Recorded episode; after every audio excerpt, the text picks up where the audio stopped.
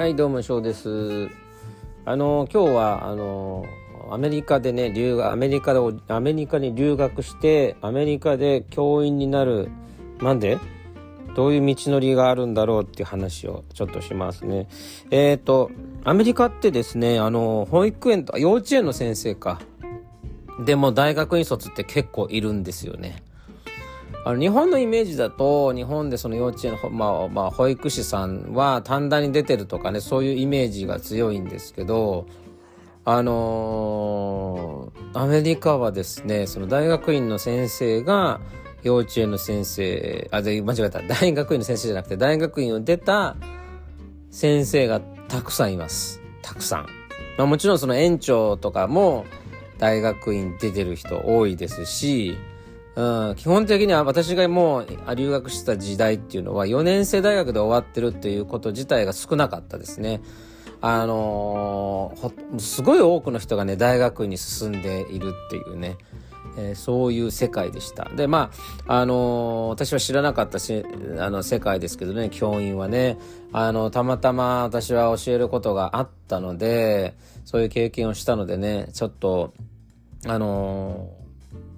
まあ、その教員になるためのテストを受けてみたことがあるんですよ。そのテストっていうのは、まあ、いわゆるアメリカの現地校で働くために必要なテストなんですけど、私はまあ現地校で働いて、働くわけじゃないけれども、まあ、えー、教えてたことがあるので、えー、経験として受けてみたんですよね。で、えー、受けるのはね、英語、それから算数だった気がしますね。あともう一個あったかはちょっと覚えてないです。とにかくその二つの教科を受けるんですけど、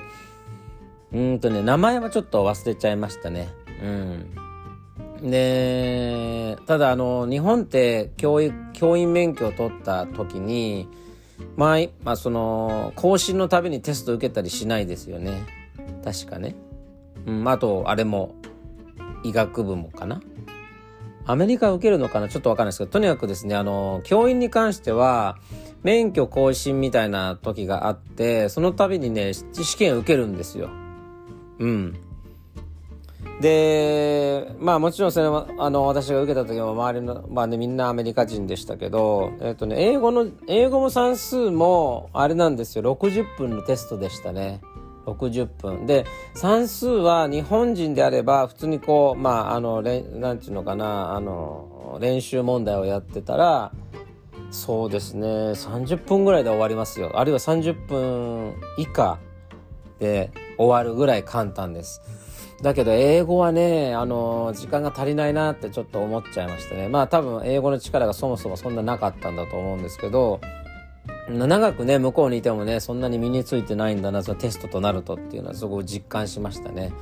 あの、60分なんですけども、もう40分ぐらい経った時に、確かね、えー、そうですね、50、50問の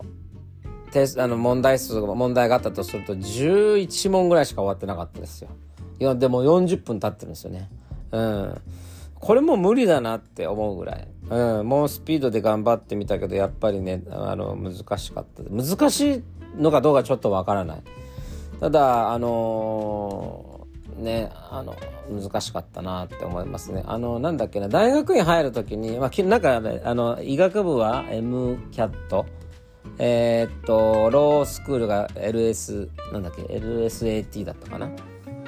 で、あのー、確かね、大学院入るときに GRE ってやつがあるんですよ。で、4年生大学入るのが、G えー、っと SAT ですね。大学院が GRE だったような、そんな気がするんですよね。まあ G なんとかですよ。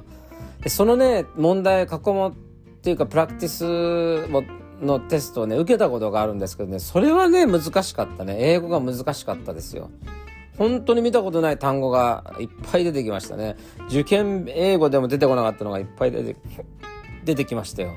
うん。なんかあれは本当にあの難しかったなと。で、アメリカ人でもあれ多分難しいと思うんじゃないかなという。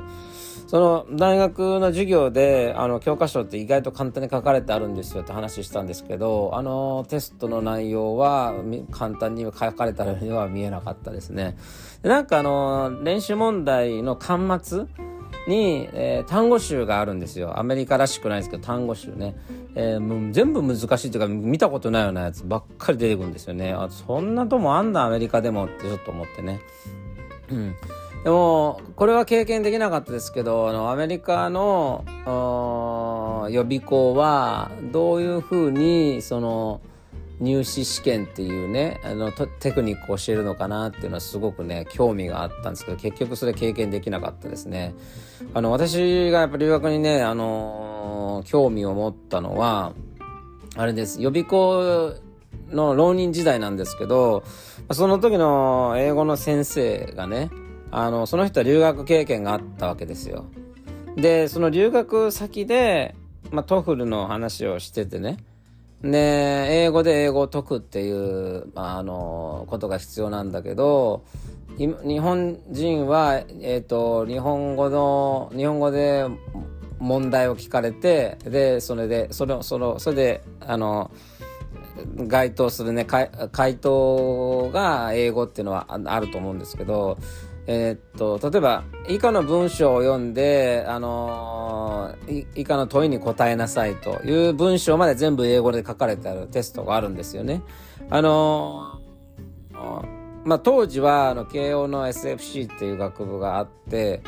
えー、超長文っていうのがありましたよね。まあ、どの、なんていうかな、大学よりも長文でした、英語が。で、国語の長文があるのが同志社大学だったかなって気がしますね。現代文が長文っていうのがね、同志社大学だったような気がします。で、その SFC を、SFC の問題がその予備校の教材にあるわけなんですよね。で、その先生が、あのー、まあ、あの、慶応の英語っていうクラスがあったわけですよ。で、それを取った時に、あのー、その SFC の問題が出てるんですけど、初めて私は見ましたよね、その、その時に。英語で英語を聞かれるっていう。で、そうすると、その、わからない単語を辞書で引いてっていう世界とは違うよっていう話になったんですよ。でそのわからない英単語を文脈からどういう意味だっていうふうに推察して、えー、理解をしていくんだっていうことを教えてくれたんですよね。でそれがその人がアメリカで、えー、のアメリカに行った時の家庭教師に教わったらしいんですよ TOEFL 突破するためのね。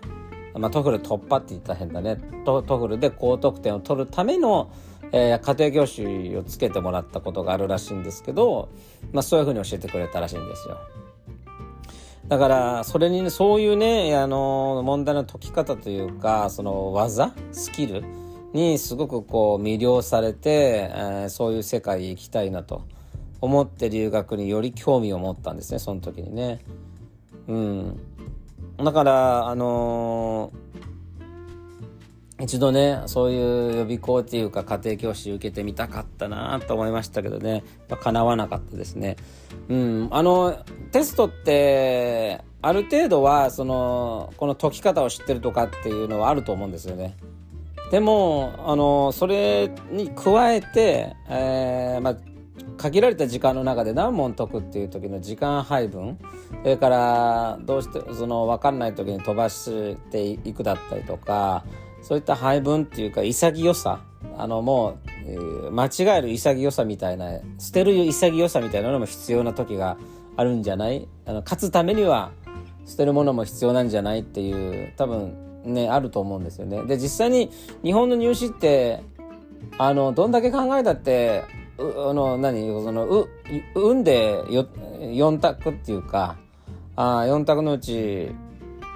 どれにしようかなって決めてもいいぐらいの多分勝率の問題ってあったんですよね。あの受験の高い高レベルな受験のところはね。だからそんなのに時間をね取られるよりかは確実に取れるものを最優先していきましょうということが求められるんじゃないかなとは思ったりするんですよね。実際にあの、社会人、ね、になってね、ビジネスで、特に営業なんかね、あ将来的に営業をやると、あの、優先順位とかね、えー、言われること多いと思うんですよ。その、自分の顧客の優先順位を決めてと。うん。で、なんか、か必ずね、売り上げの高いものほど優先順位が高くてっていうような感じになると思うんですけど、うん、でもまあ、あのー、そういうね、えー、考え方も、まあ、その入試の時からあの訓練されてたのかなっていうふうにねちょっと思っちゃう時はありますよね。うん、なのでまああの 自分がアメリカ行ってね経験できなかったものもいくつかある中の一つがそのアメリカの、えー、秀才というかアメリカがそういうテストそういう受験的なテストを嫌いっていう世界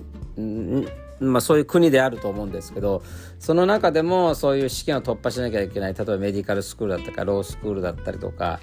あまあ TOEFL だったりとかね。あるいはその何、えー、なんだっけあのまあもろもろまあまあ4択があるような試験で全般のこと言いますけどそういうものの解き方あ高得点の導き出し方とか、まあ、そういったのを、えー、論理的にね教わりたかったなというのが一つ心残りですね。えー、それじゃあまた。